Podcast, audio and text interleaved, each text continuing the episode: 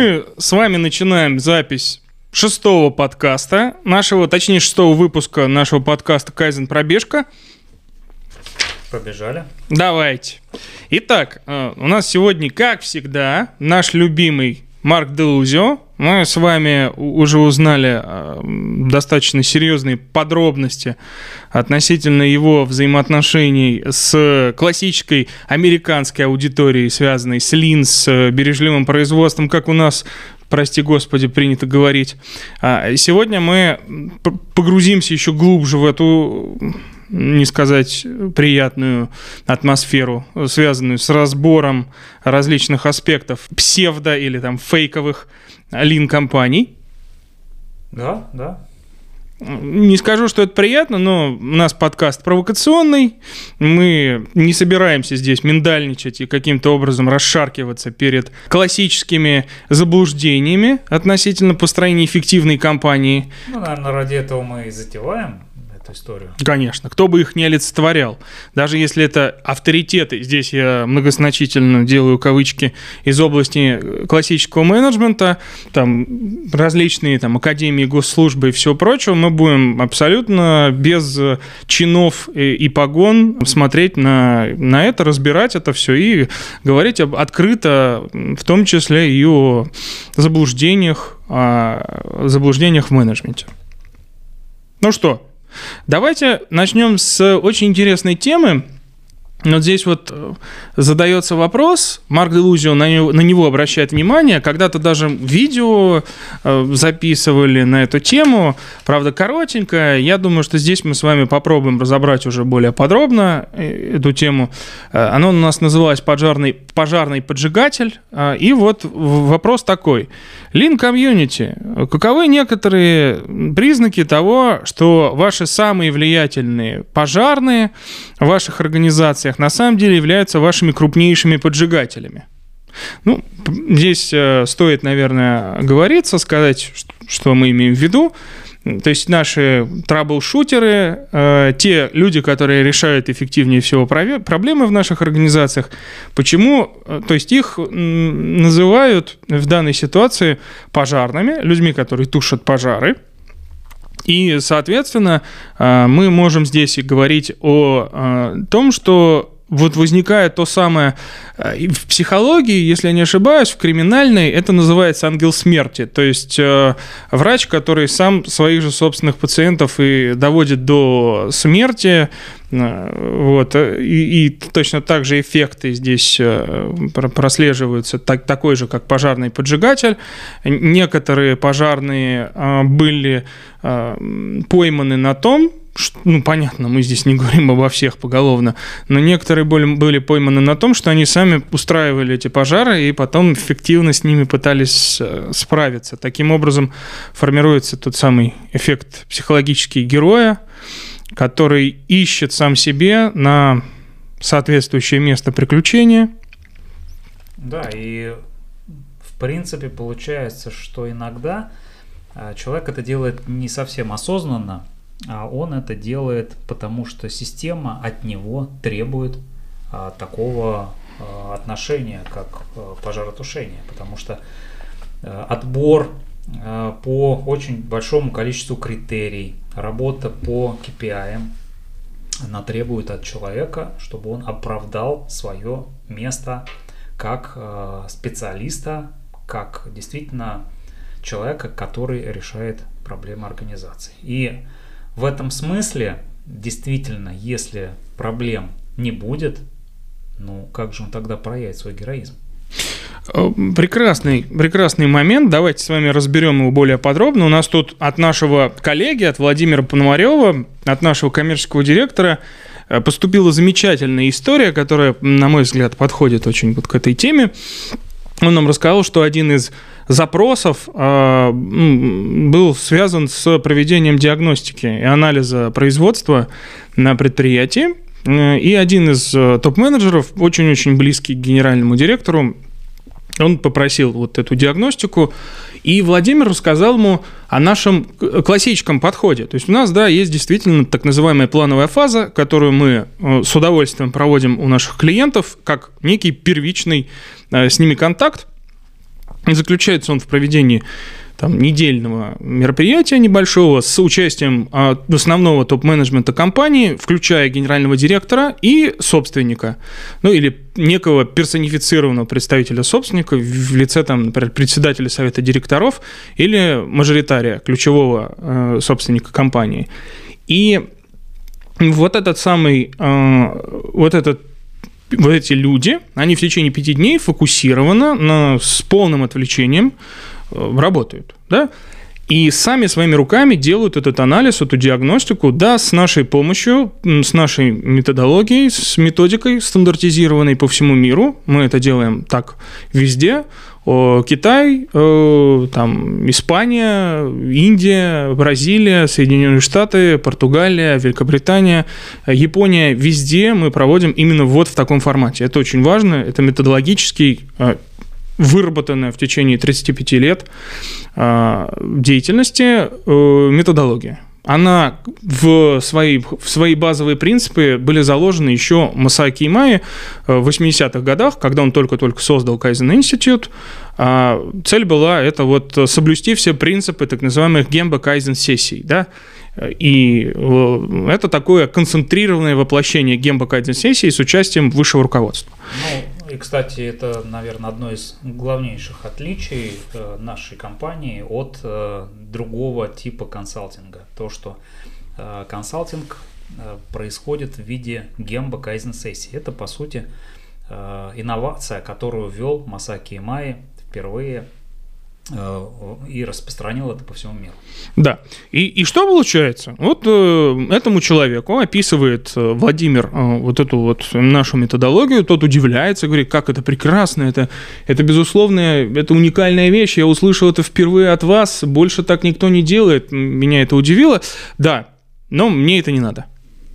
А, вы мне сделайте просто, ну, чтобы пришли там тихонько, никого не, не, отвлекая. не отвлекая, да, сделали бы сами анализ, э, провели бы там все, что надо, а, всю информацию мы вам предоставим, потом просто, ну, сделали бы отчет с мероприятиями, которые нам необходимы. Вот э, э, если говорить прямо, то это отвратительно. Это сигнал, что действительно ну, мы не будем сейчас а, обсуждать морально-этический э, аспект. Вот, да, что человеку, человеку все равно, да, он там равнодушен совершенно к судьбе своего собственного предприятия, что его в этой ситуации беспокоит, там, ну, вот, там, как...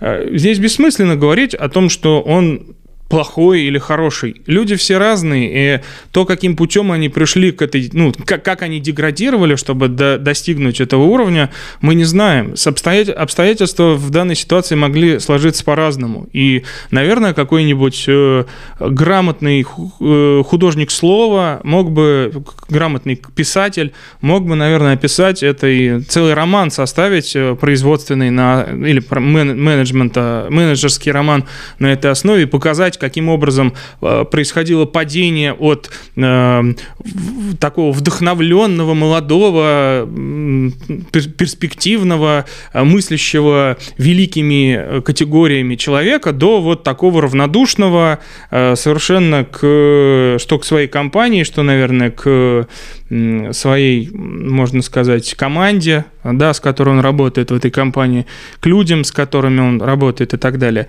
э, человеку. Да? То есть вот это понижение, вот это падение, через, через какие круги ада там человеку пришлось пройти, чтобы э, напрочь лишиться надежды.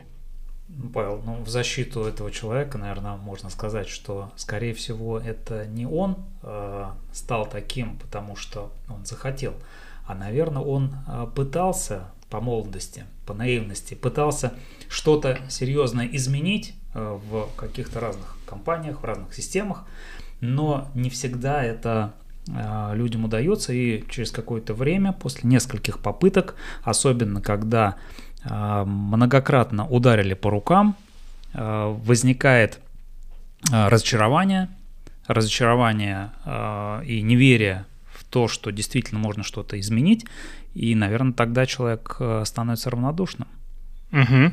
Вот это хороший момент. Мне, мне нравится мысль, она отчасти такая э, освобождает во многом от э, ответственности человека. А, мы, мы же часто в этой ситуации воспринимаемся людьми как некие карьерные менеджеры, да, то есть нам а, не, люди неравнодушные, которых мы успели поймать еще до того, как а, успела нарасти мозоль, и э, до того, как э, они стали циничными, да, вот, скажем так, перестали воспринимать это все. То есть есть же огромное количество компаний, в которых человек может действительно раскрыться. Он может понять, что мир не состоит из вот этих черствых, без, бездушных, э, забюрократизированных машин, да, которые просто цель которых просто существовать, продлевать как можно дольше вот этот вот уже труп с умершим мозгом, продлевать его дальнейшее существование, чтобы кровь по венам циркулировала, чтобы люди каждый день ходили вот на это кладбище, э, в которых вместо э, могильных камней просто спинки кресел были, да, и они в каждый там в свою могилку э, с 7 там, с, с 8 там до 6 садился, исполнял э, свой танец э, или там сидел, да, упорно, с видом, как будто он делает какую-то важную работу, а потом вечером просто уходил. И вот и, это каждодневное, э, каждодневное э, каждодневные похороны, да, такие просто какой-то ритуал, ритуализированные, и, и человек в этом живет изо дня в день. Э, и остается только, ну, Понятно, я согласен с вами, то, что многие люди, они умирают на работе э, ментально, да, и они перестают развиваться, а потом удивительно, э, почему компании, ну, ничего в себе не хотят менять.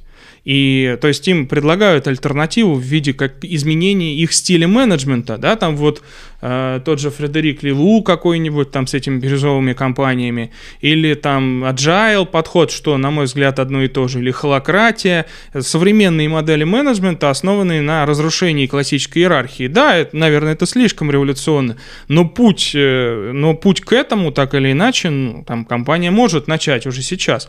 И от этих парадигм они отказываться уж точно не собираются, от классической иерархии, от всех этих знаков, рангов и всего прочего.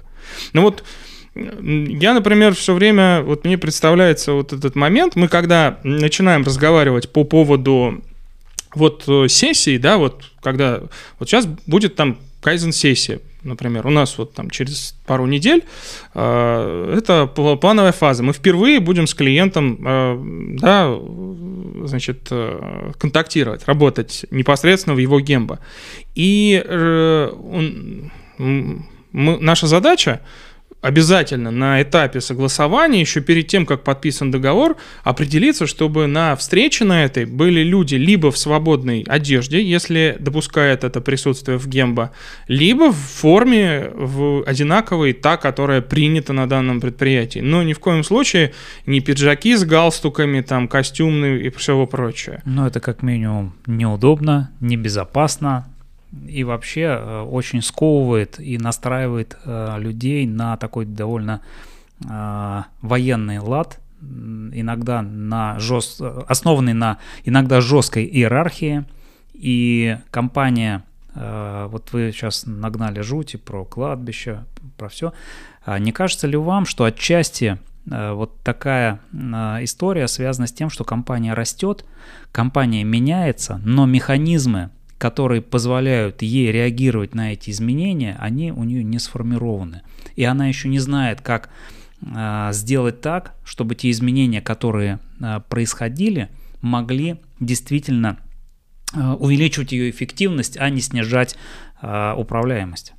Ну, вы знаете, вообще интересный вопрос. А, он, он сам, он нас волнует, и мы, наверное, даже какой-то какое-то исследование на эту тему когда-нибудь проведем, уж точно не в ближайшее время, но вопрос очень важный, он важный даже с точки зрения теории менеджмента, теории управления. Вот э, как меняется компания, и может ли компания, э, то есть с одной стороны, конечно, если мы возьмем шкалу, э, шкалу возможностей изменений, что чем больше компания, тем тяжелее ей измениться. Тем, здесь же очень простая вещь, да, задача Кайдзен во многом для большинства компаний, которые с Кайдзен не знакомы, это сделать, это привить привычку меняться. Вот странное, да, вот оксюмарон такой, э, привычка меняться, потому что, ну, привычка связана, как правило, с тем, что мы не меняемся, а наоборот, мы к чему-то привыкли. Да, мы к чему-то привыкли, к одним и тем же вещам, и да. это и есть привычка. Э, и изменить привычку очень трудно. Да, а, а тут привычка меняться. И вот это ощущение того, что ты не воспринимаешь изменения, как, как там было, дай вам Э, этот, желаю вам жить в эпоху перемен, да, как да, одно да, из самых страшных проклятий, ага, проклятий, да, да, да. А, и, и вот э, не дай вам жить в эпоху, не дай вам Бог жить в эпоху перемен, по-моему, так она звучит. И это, это очень важно же на самом деле, потому что перемены, как правило, воспринимаются очень негативно большинством людей. И вот эта привычка меняться, это как раз и есть то, что мы перестаем воспринимать их негативно. И что получается? Когда компания небольшая, ну там 100-200 человек, эта компания, она может сформировать привычку, и когда она будет расти, она эту привычку просто тиражирует. Сформировать привычку меняться. Она ее просто тиражирует. Когда же компания без этой привычки уже сформировалась, она большая, она неповоротливая, и ей ее сформировать будет очень тяжело. То есть, возможно, в этой ситуации есть разные модели, как это можно организовать, но почти все они основаны на обособлении, на обособ, э, обособлении. Выделении. Выделении, Департаментов, да. выделение функций отдельных. Как, какое-то конкретное, какого-то конкретного предприятия даже, из, то есть прям создание специального пилотного предприятия малого размера, на основе которого будет произведена обособленная э, вот это опер... при... При... При... При... привитие привычки меняться. И уже из этого дальше постепенно э, можно будет последовательно переводить, то есть э, всю компанию постепенно по шагам пере... прививать эту привычку. То есть так или иначе это в любом случае какая-то очень сложная операция. То есть на огромном теле, на теле компании э, произвести такую трансформацию гораздо тяжелее, нежели, нежели на малом масштабе это реализовать, а потом компания органически, сохраняя этот масштаб, сохраняя, точнее, эту привычку, будет ее там тиражировать. Вот что произошло с Данаха? Тогда, в конце 80-х, она не была огромной компанией. Там, ну, несколько, ну, воз, несколько сотен, то есть буквально там пару тысяч человек работало, да?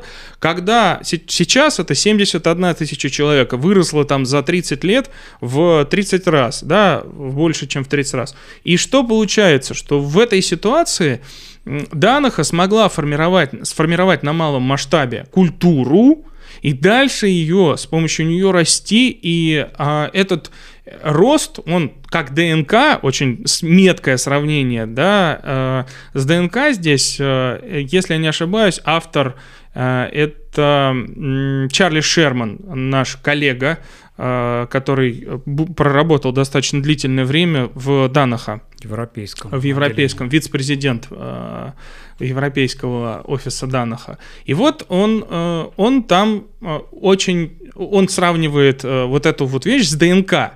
То есть, когда маленький организм, маленький, да, вот в него внедрили вот эту ДНК Кайдзен, и он, ему просто нужно было дальше его тиражировать. То есть, все компании, которые вливались в Симу Данаха, э, они просто, ну, повторяли вот эти все паттерны э, со стороны э, идеи Кайзен, да, то есть они воспроизводили их, они интегрировались в эти новые компании. Я бы даже сказал, что э, если ДНК внедрен в каждого человека компании, то э, можно действительно говорить о том, что эту культуру, э, культуру изменений, ее невозможно э, уничтожить. Это мощнейший, мощнейший заряд на, на долгие годы. Угу. Здесь Вообще это очень интересно. Давайте тогда к следующей идее перейдем. Ну, мы так плавно-плавно перетекаем. Нас э, в, этом отношении э, очень сильно подбадривает э, Марк Делузио и его идеи. Кстати, сегодня мы будем... Вряд ли этот выпуск успеет выйти до того, как... До того, как пройдет его вебинар, да, ну вот, э, очень рекомендуем, сами будем его э, с зрителями и слушателями. Это Strategy Deployment, вебинар Марка Делузио, бесплатный. Вот, состоится он 20 числа в 11 по, по американскому восточному времени. Вот, но к сожалению, скорее всего, когда вы это слышите, он уже состоялся. Наверное, мы в, в наших следующих подкастах обязательно обсудим идеи, мысли того, как там это все, э, а, какие, то, что мы подметили во время э, этого дела. Ну, давайте вернемся опять к теме. Сейчас давайте поговорим о том, а что же такое генеральный директор, как его выбирают собственники компании и, э, возможно, даже анонсируем один из наших будущих продуктов – который мы э, собираемся, который в разработке сейчас находится, и э, каким-то образом, если кто-то захочет принять участие в опытных испытаниях, э, наверное, даже как-то анонсируем мы и их. Итак, э, на данный момент э, в ходе написания третьего, точнее четвертого нашего барометра Э, связанного с HR э, тематикой, с это хедхантинг и управление талантами, пустая трата времени или решение проблем бизнеса, мы э, натолкнулись на очень серьезный вызов для э, российских компаний, то есть это мысль о том, что данный вызов существует, э, нас э, возмутила процедура, по которой большинство российских компаний определяют то, а кто будет э, возглавлять эти компании. То есть мы выяснили, что достаточно большое количество компаний э, не воспринимает в качестве источника для компетенции генерального директора, ну, то есть источника для того, кто будет генеральным директором, э, не воспринимает внутренний, внутренний персонал компании. То есть а, вообще. Да? И на, нам стало интересно, почему существует вот этот специальный кадровый резерв некий, да, из вот людей, которые как бы компетентны в области генерального управления, а, а при этом внутренний персонал компании при всех их талантах даже рассматриваться не будет в качестве потенциальных кандидатов на это дело. Вот. И э, мы поняли, что на самом деле э, в, ну, это серьезная недоработка. Не существует, не существует как таковых Э, серьезных, серьезной эм, проработки того, а кто должен быть генеральным директором, какие, какими он должен обладать качествами, характеристиками. Э, мы в этой ситуации в определенной степени тоже находились в заложниках. Э, я сейчас поясню почему. В течение вот всего времени, которое вот я работаю, например, в Kaizen Institute, я видел, что мы а клиентами, как правило, нашими являются представителями клиентов являются именно генеральные директора. И э, поставить вопрос относительно того, а кто, каким э, качеством должен соответствовать генеральный директор, это, по сути, для консалтинговой компании, кое является Kaizen Institute, это подписать себе приговор с точки зрения, э, а вы чего, обсуждать меня собираетесь, что ли, что я насколько соответствую своим, я же вас пригласил, я же хочу, чтобы вы со мной работали, да?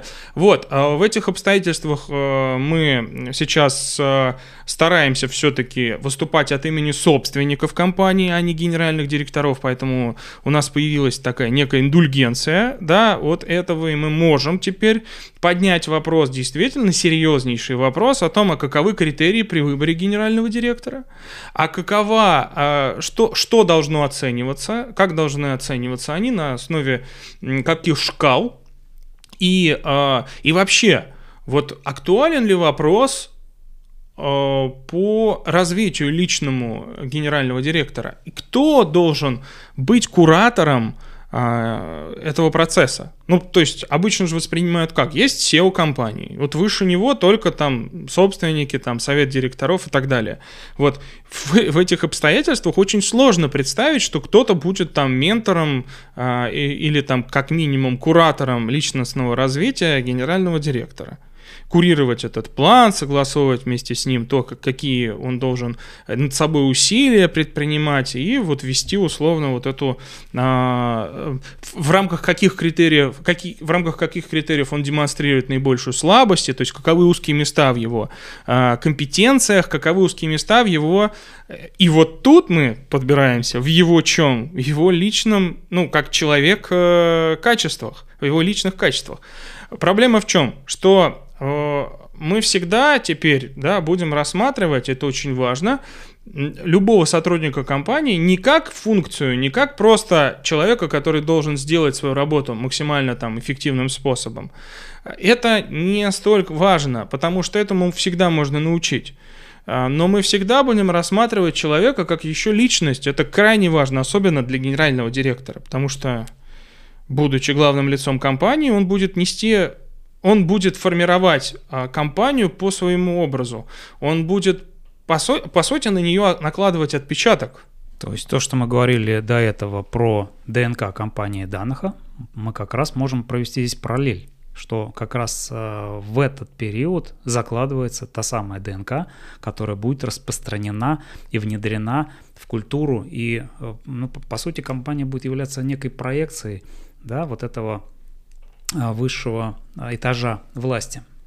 И, и тут же самое это интересное что? Что если мы каждый раз будем менять генерального из внешней среды, привнося нового, да, то мы эту ДНК никогда не сохраним. Они будут каждый раз приходить новые, менять команду, формировать свои подходы, и в итоге э, таким образом никакая концепция, никакая философия в компании толком закрепиться не сможет.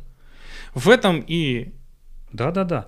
Здесь очень интересный какой момент, что э, зачастую э, не происходит подготовки полноценного заместителя – Э, генерального директора, который может э, подхватить все э, те идеи, стратегию, стратегию развития, инновации и прочее, не может, Павел? Да, да, да. Я, я сейчас улыбаюсь, потому что ну, мы подходим к очень интересной теме, э, на тему просто вы анекдот тут недавно показывали, рассказывали, да, на, на эту тему про да, да, да, да, да, генерального директора, который попросил отдел кадров, а, вы поищите, значит, найдите мне, пожалуйста, какого-нибудь молодого, перспективного, а, грамотного э, сотрудника в компании, который а, сможет, в общем, меня заменить. Так, и что дальше? Ну, а дальше увольте его. Вот. Да, Павел, это хороший очень анекдот, он как раз в тему. И э, о чем хотел здесь сказать, что если нет э, планомерной подготовки э, своего преемника, своего заместителя, даже если вы никуда не собираетесь увольняться или то в этой ситуации, ну, по сути, вы создаете некую систему. Если ориентация идет только на пожарного, который тушит пожары, то тут, конечно, никакой заместитель не поможет. Да. И, и, интересно же ведь, вот этот анекдот, он не просто так, э, он характеризует как раз тот самый стиль менеджмента, который э, вытравливает из поля зрения, из ближнего круга людей, ко, э, скажем так, э, которые могут составить конкуренцию руководителю. И это, это как раз и есть та самая ситуация, а вот мы говорили, да, там красные, красные, зеленые, да, вот, ну, то есть красные результативщики, а, генеральные директора, которые там, ну, мы описывали этот образ, который не чурается различных э, низостей в, на пути к своему, к своей власти и так далее.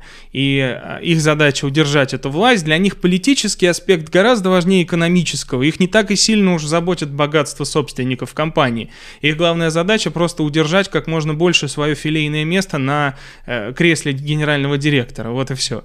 Соответственно, они будут зачищать вокруг себя всячески э, площадь, чтобы, не дай бог, э, глаз э, тех, кто принимает решения выше, там, совета директоров или собственников, не упал на кого-то более талантливого, более, а, более интересного с точки зрения там, добавления а, богатства, при, при, приращения богатства собственников, а, да, и что получается? Что мы приходим к странной ситуации. С одной стороны, создавая такую систему, ну, систему более правильную, да, более зрелую, где мы хотели бы, чтобы была передача власти, власти, ну уж, да, власти, а, где преемственность там и так далее, но это делает нас уязвимыми. И именно по этой причине, что мы подбираем директора, который а, задача которого удержать власть,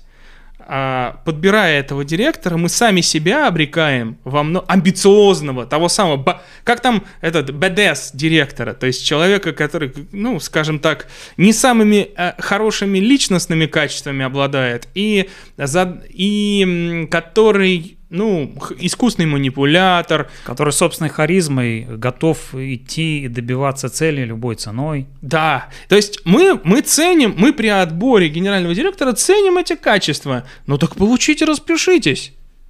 Вы, вы получите опусто, а, опустошенную компанию, из которой вытравят любой, а, любое инакомыслие, ну, в кавычках, да, мы говорим о том, что вытравят любое другое мнение – а, вытравят желание обсуждать что-то, вытравят креативность, да, плохое слово, но мы его употребим. Это, это абсолютно с, точки, с точки зрения смысла это совершенно хорошая вещь.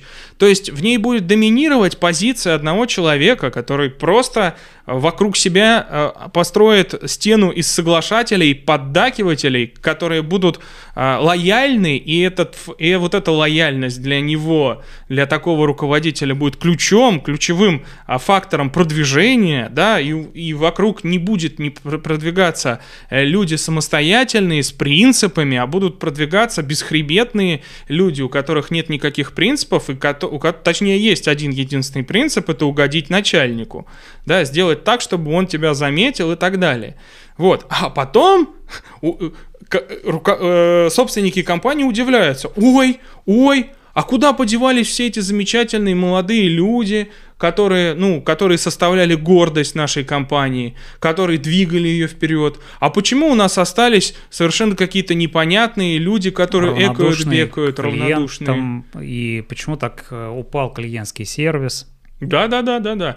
А все очень просто. Вы сами создали вы сами задали критерии, которые, ну, вам показалось, ну, наверное, мы так все воспитаны, да, что нам иногда кажется, что хороший руководитель не, но, не должен быть хорошим человеком, да, как э, есть выражение старое Мягким советское, человеком, да, если начальник вежливым. не дерьмо, то это дерьмо, а не начальник. Вот примерно вот в соответствии с, с этим принципом принципам э, руководства, да, э, в соответствии с этим вкусом, представлениями о хорошем менеджменте, да, и подходят к выбору генерального директора. А потом находят свою компанию в состоянии, когда, ну, она просто ничего сделать не может. В ней нет ни одного самостоятельно мыслящего человека, в ней нет команд, здесь что еще важно? Вот такой красный лидер, что он будет делать? Да ему команда – это э, препятствие. Команд? Зачем команда? А чтобы она что-то обсуждала, какие-то решения там э, выносила, да, пыталась сформулировать. Ему такое не надо. У него уже есть решение. Он сам самый умный из всех. Он просто скажет, что делать. Их задача просто выполнить. Ну, или приведет, в крайнем случае, свою команду, с которой он уже много лет работает и которая знает, а, как поступать в тех или иных случаях. То есть фактически э, человек приходит со своими решениями э, в компанию и начинает ее э, менять, вытравливая ту культуру, которая формировалась много лет. Угу. Ну, в общем-то, ситуация крайне нерадужная Почему-то я испытываю достаточно много радости от ее описания. А, чтобы я сейчас объясню, почему. Лично мне кажется, что э, наши подкасты они должны резонировать с э, чувствами людей в компаниях. И э, вот в одном из вебинаров, который мы проводили в 2020 году, спросили нас, что вот смотрите, вот я в такой компании, где нас не слушают, там никакие идеи не принимаются и так далее. Вот что мне делать? И я просто сказал, да уходите из такой компании. А, и, возможно, если, если наш подкаст сподвигнет кого-то все-таки искать другую работу, уходить из этой компании, убегать из, э, с этого корабля, как, как будто с тонущего Титаника, да, э, делайте это делайте. Либо пытайтесь что-то поменять. Ну, если только... Но не становитесь равнодушными. Да, проблема только в том, что как там, если вы, если вы находитесь на тонущем Титанике, то вряд ли вы что-то поменяете, да, как бы вы ни старались, если только вы не э, возглавите, да, не возглавляете эту компанию, так, тогда уже другой вопрос. Но проблема в том, что те, кто ее возглавляют, там ну, это люди уже с такой позицией, у которой это принципы жизненные, то есть они от одной компании от другой переходят, эти замечательные там траблшутеры и кризис-менеджеры, да, а потом удивляются, почему после их визитов компании, компании перестают существовать. Ну, они перестают существовать не сразу, они сначала замечательно решают проблемы, замечательно о них докладывают, успевают перейти в другую компанию, а уже потом мы видим, что происходит с этой компанией. Угу, да. А, хорошо, давайте тогда еще подбро подбросим кое-какой материал. А, очень, очень уж интересно. А, так, перейдем тогда к цитате очень интересной про 6 сигма. Вот, здесь сделаем, скажем, такой а, этот, отделитель, да, одной темы от другой. Там эмоций было много. Сейчас попробуем чуть-чуть про другое поговорить. Также мы сталкиваемся еще с другим видом, э, не то чтобы равнодушие, я бы выразился, это человеческая или корпоративная глупость, э, но все равно. Вот Марк Делузио, будучи сотрудником Данаха, принимал участие в разработке архитектуры бизнес-системы да, э, бизнес-системы, которые известны как DBS, Danaher Business System, а, и они, он, собственно, включил в эту бизнес-систему в том числе и 6 Sigma. Он Здесь, был один из разработчиков. Да, он был один из разработчиков, и вот э, э, интересное дело, а ему, он известен своим выражением «истерия 6 Sigma», и вообще очень-очень-очень не лестно отзывается о компаниях, для которые позиционируют свою производственную бизнес-систему как э, здание, построенное на фундаменте 6 Sigma. И вот отвечает на такой вопрос, ну вот вы вроде как э, критикуете 6 Sigma, а сами принимали участие в создании бизнес-системы, в которую это было включено как, ну, нечто как, как, э, как один из камешков, как один из камней, на которых э, стоит бизнес-система Данаха. И вот что он пишет. Это такой вольный достаточно перевод с английского, но попробуем, попробуем его скорректировать. У меня нет соперничества, у меня нет ну, чувства, э, скажем, неприязни к 6 Sigma.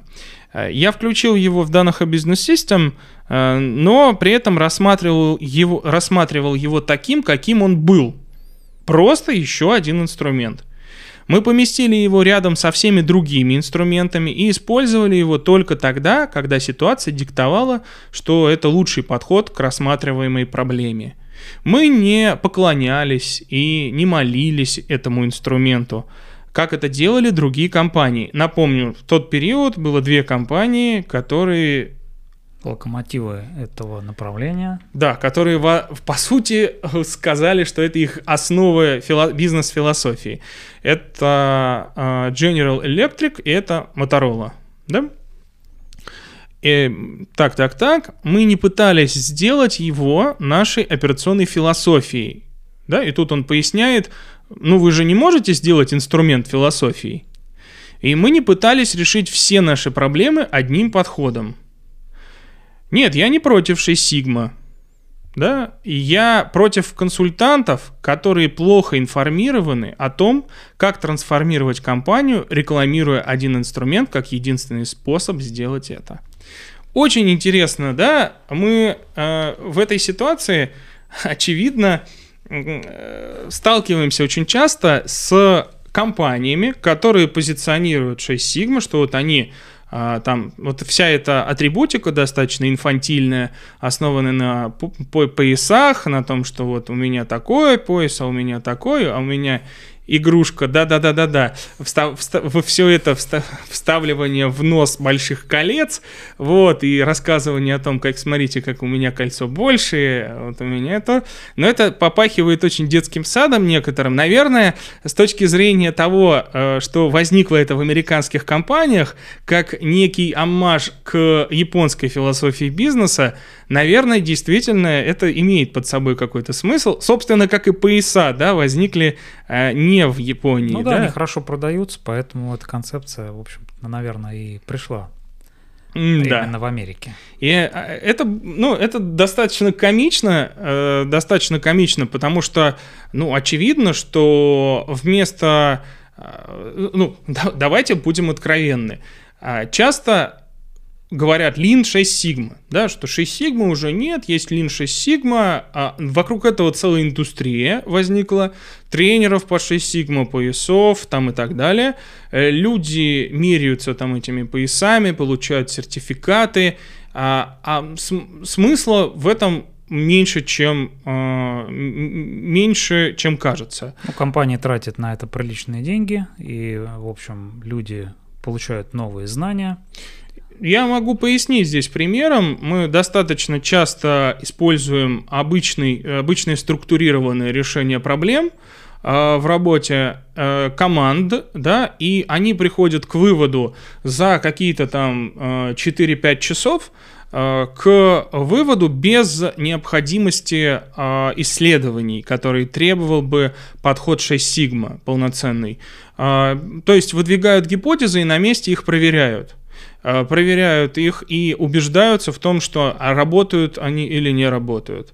И э, эквивалентный подход в соответствии с 6 сигма мы сравнивали эти кейсы э, с точки зрения улучшения качества, проектов по улучшению качества, а они занимают примерно месяц-полтора. То есть, да, 5 там 4-5 часов и месяц-полтора. Вся проблема в том, что увлеченность атрибутикой и некой экспертностью, да, она в 6 Sigma превалирует. Очень важно там, а, например, э, различные достаточно якобы серьезные, якобы существенные инструменты статистики использовать, хотя на самом деле э, никто, ну вот по-хорошему мы, общаясь с различными э, экспертами в области 6 сигма, в том числе э, статистически подкованными, понимали, что их инструментарий, он ну, сфокусирован, скажем так, ну, достаточно на ограниченном количестве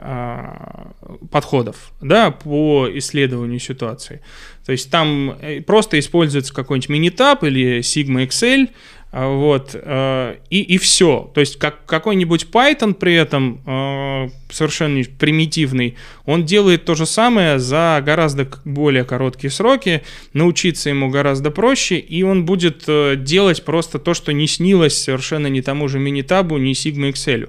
И там анализ данных в данной ситуации это совершенно вторичная вещь. Это просто инструментарий, один из да, и который э, без создания правильной команды, он совершенно бесполезен. Опять же, вы приходите в компанию, и, как правило, э, проблема состоит не в том, что у вас нет компетенции в области анализа данных. Нет данных. И, да? и нет команд, которые да. способны э, действительно изменить что-то. И 6 сигма в данной ситуации очень посредственно решает эту задачу.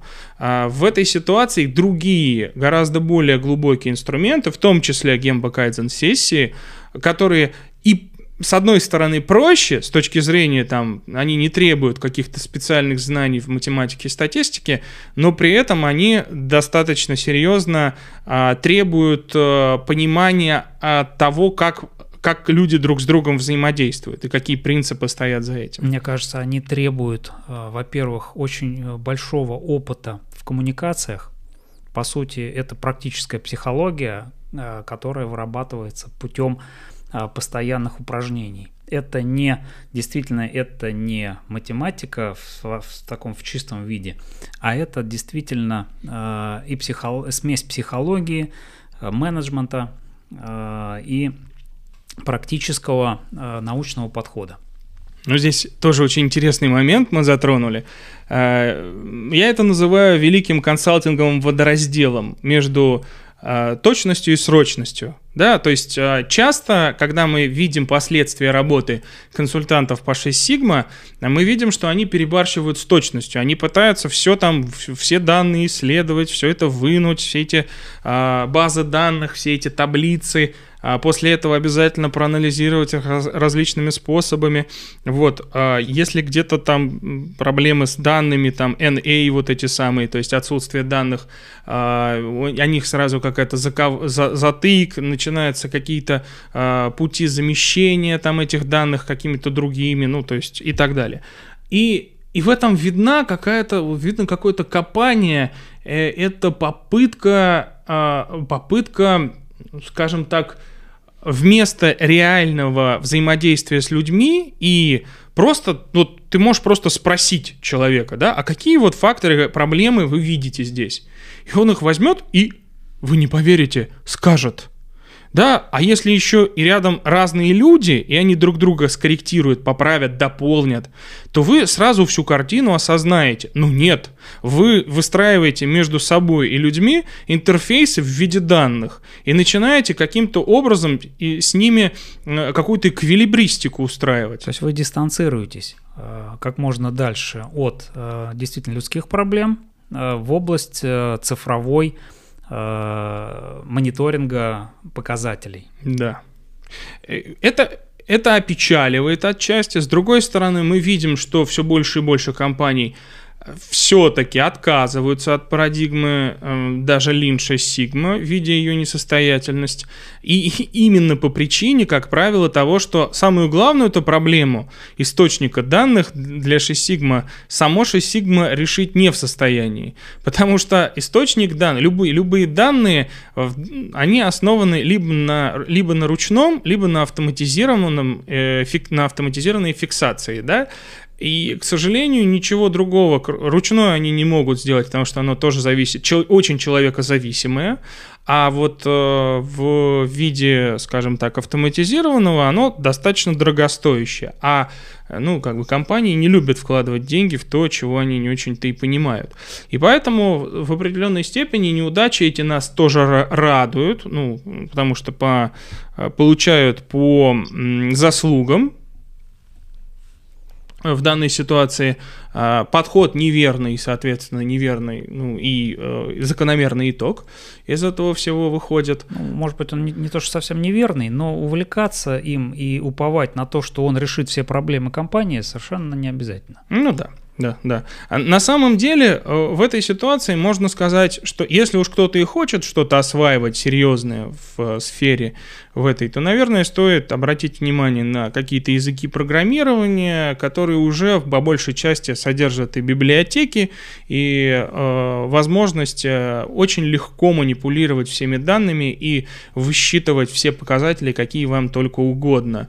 Вот. Или системами э, там BI, да, различными совершенно, э, тоже достаточно легкие в использовании. А лучше сделать так, лучше полагаться в этой ситуации на свои собственные силы, нежели на то, что придет какой-то консультант и научит вас использовать статистику. Да, статистика это та вещь, а, это инструмент менеджера, да, а не э, какой-то, какая-то отдельная отрасль знаний. Тем более, что 6 сигма, да, если уж так рассуждать более четко, она вообще основана на том, что придет человек с э, компетенциями в области статистики, специалист, организует проект и все решит. Кайзен основан на другой идее. Он вовлекает э, всех людей в компании в процесс Кайзен. Но вы можете возразить, сказать, ну и 6 Sigma тоже во многом определяет, что все люди в компании так или иначе минимум должны обладать белым поясом, да? Ну, проблема в том, что это только, это же пожелание, да? Э, в большинстве компаний практика реализации 6 Sigma основана не на, то, не на вовлечении всех людей в компании, это ограничивается просто обучением базовым инструментам статистики. И создание внутренней конкуренции между теми людьми, кто управляет проектами. Да, вот мы видели отчет, например, один компании, которая производила фольгу из Швейцарии, и там как раз до, а, до того, как туда пришел Institute, а, реализовывалась, реализовывалась концепция 6 сигма. И что, ну, достаточно плохо все там было. А, очень плохо. Причем все обладали белыми поясами, замечательно сотрудники там знали про базовый инструмент статистики, могли построить гистограмму, а, могли построить а, карты Шухарта различных форматов и так далее, и так далее, и так далее. Но проблема в том, что от этого не поменялось ничего. в компании не, э, компания не получила от этого никакого результата.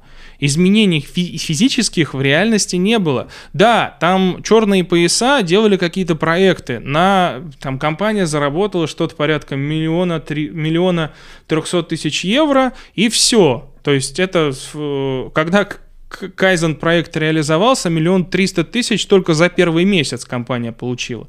Это ну, совершенно несопоставимые э, по масштабу изменений концепции.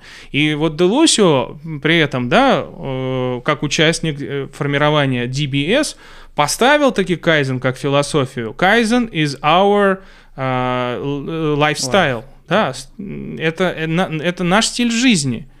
Э, и это ключевой аспект. Кайзен как философия бизнеса может быть, Шесть Сигма как философия бизнеса быть не может. Это всего лишь один из инструментов, который действительно иногда можно использовать, особенно в каких-то технологичных проектах, которые требуют э, обработки, статистической обработки данных. Да. Ну что, э, сейчас, в принципе, мы подошли к третьей теме, но я вижу, что мы постепенно выбиваемся из тайминга. Наверное, в данных обстоятельствах можно перенести следующую тему. Мы а, поговорим о ней в следующем выпуске подкаста. Я анонсирую ее в любом случае. Это то, насколько мы способны в действительности преодолеть классическую функциональную иерархию и перейти к к структуре компании в соответствии с потоками создания ценности. Мы будем обсуждать это в следующий раз. Эту тему мы переносим на следующий выпуск подкаста. Надеюсь, вы с нетерпением будете ожидать его. И спасибо, Виталий Владимирович. Спасибо, Павел Юрьевич. Удачной пробежки. Удачной пробежки.